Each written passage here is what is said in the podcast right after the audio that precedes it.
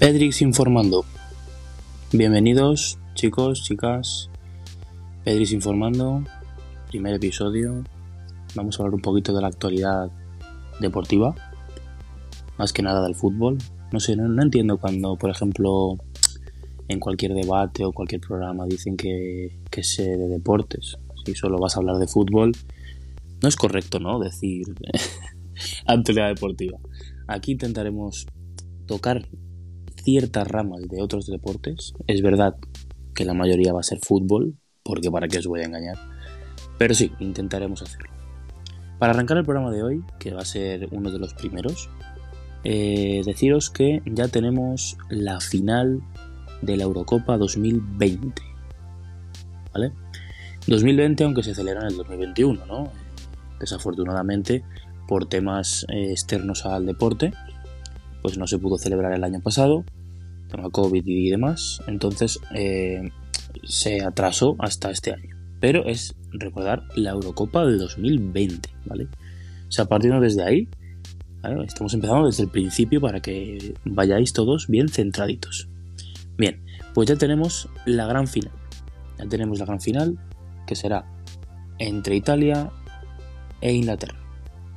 Italia e Inglaterra, dos selecciones que antes de empezar la Eurocopa, pues eran selecciones que estaban pues en un segundo escalón, ¿no? En un segundo nivel, donde, bueno, no eran favoritas, pero sí eran posibles selecciones llamadas a ser revelaciones del torneo. Tan revelaciones que, bueno, que están en la final las dos, ¿no?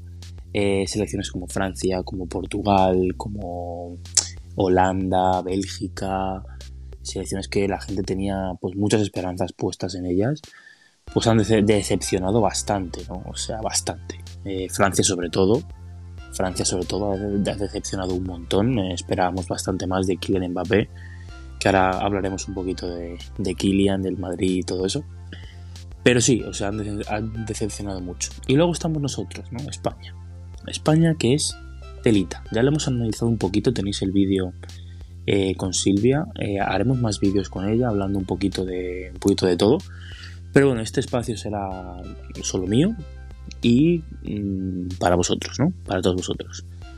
Em, España, semifinales de la Eurocopa, eliminados en penaltis, no llegábamos a una semifinal desde el 2012. Eh, bueno, el camino, el camino ha sido contra equipos bastante mediocres y cuando nos hemos enfrentado a una selección, por así decirlo, de nuestra altura, pues nos han mandado para casa. Hay muchas cosas que analizar en esta selección. Eh, ya lo hemos hablado antes con Silvia en el otro vídeo, que os invito a que os paséis por ahí. Eh, es una selección muy joven, muy joven, que ha dado la cara, la verdad que han dado la cara, los chavales han estado muy bien. Ha habido muchos conflictos con Morata, ha habido conflictos con las alineaciones de Luis Enrique. Eh, de hecho, la convocatoria en sí ha dado muchísimo que hablar. Y ha sido pues la afición pitando, ha habido muchos problemas, muchos problemas, aún así este equipo se ha repuesto a todos ellos y han llegado hasta la semifinal. Sí que es verdad que han llegado sin ganar a ninguna selección, eh, solo hemos ganado a Eslovaquia, en 90 minutos solo ganamos a Eslovaquia, luego los demás en penaltis o en prórroga.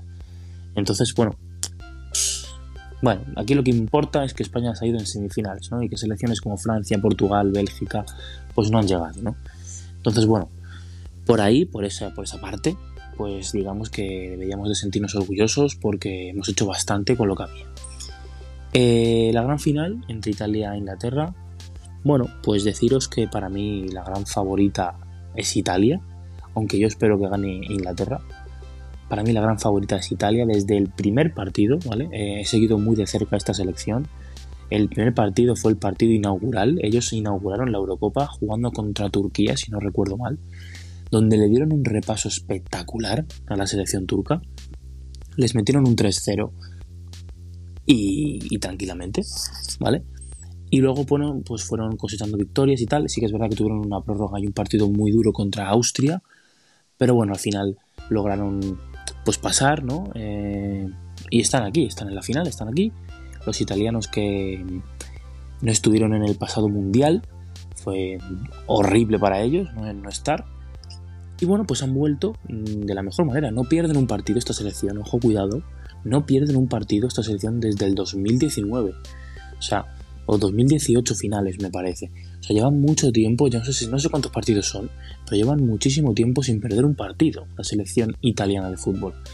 Los de Mancini, por cierto, grandísimo entrenador al que ayer Luis Enrique le, dio un repaso, las cosas como son. O sea, ayer España jugó muy bien contra ellos, supo contrarrestar ¿vale? ese juego dinámico que tienen, que ya no son la selección eh, italiana de antaño donde reinaba el, el catenacho, el aguantar el resultado, eh, las contras. No, olvidaos de esa Italia porque esa Italia ha muerto, ¿vale? Y estamos ante la nueva Italia, la Italia que quiere la pelota, que presiona arriba, que si mete uno quiere el segundo, si, quiere, si mete el segundo va por el tercero. Entonces, claro, son cosas que, pues, pues que mola ver. O sea, es una, es una selección divertida de ver. Es una selección muy divertida de ver que ahora mismo es favorita para ganar la Eurocopa. Sí que es verdad que Inglaterra, pues bueno, eso de que juega en casa y tal, muchos dirán, yo creo que es Inglaterra la favorita. Cuidado, eh. Cuidado, eh. Cuidado. Que después, eh, cuidado.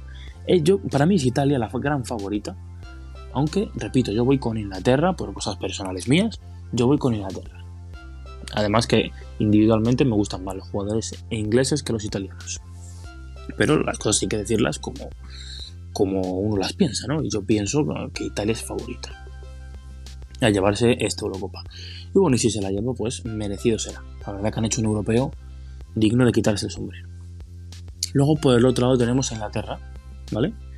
Tenemos una selección inglesa que también venía de, de Barapalos gordos. Nunca ha ganado una, una Eurocopa Inglaterra. Entonces, claro, están ante una ocasión única para ellos.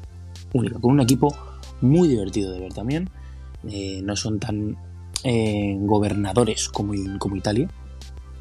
Pero bueno, tienen un Sterling que está en un estado de forma espectacular. El jugador de Manchester City, brutal. Harry Kane que ya por fin ha encontrado, ha encontrado su sitio, ha encontrado el gol. Es muy importante, es muy importante que Harry Kane esté bien para el fútbol y para su selección. ¿vale? Harry Kane que ya ha marcado en la prórroga, e iban 1-1, eh, yo pensaba que el partido seguía a los penaltis con Dinamarca. O sea, Dinamarca. Ahora vamos a hablar un poquito ahora de Dinamarca, sí. Pero antes, vamos por terminar un poquito con Inglaterra.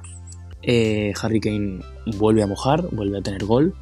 Eh, viene enchufadísimo con Sterling, un Graylis increíble. ¿Qué calidad tiene ese chico? O sea, ese chico tiene que salir del West Ham ya. Ya ya, del West Ham no, perdón, del Aston Villa. Tiene que salir de ahí ya. Necesita ir a un equipo más grande. Qué pedazo de jugador, qué calidad, qué talento. Qué talento. Graylis. Qué bueno es, qué bueno es. Increíble.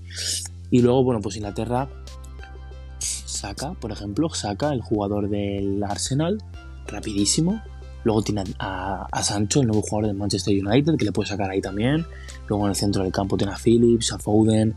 Bueno, bueno, tiene es, un equipazo, Inglaterra es un equipazo. Y si saben jugar sus armas, le van a hacer mucho daño a Italia. O sea, vamos a ver una final increíble. Vamos a ver una final increíble. Estoy muy emocionado por ver esa final. Ahora hablamos un poquito de esta semifinal que ha sido hoy, de esa Inglaterra-Dinamarca. Dinamarca, que ha metido un, en problemas muy serios y ha metido un golazo, por cierto, en la primera parte espectacular del chico este. Eh, ahora mismo no me sale el nombre, no me sale el nombre, pero bueno, golazo espectacular. Y, Dinamarca, no sé, eh, ha, sorprendido a todos.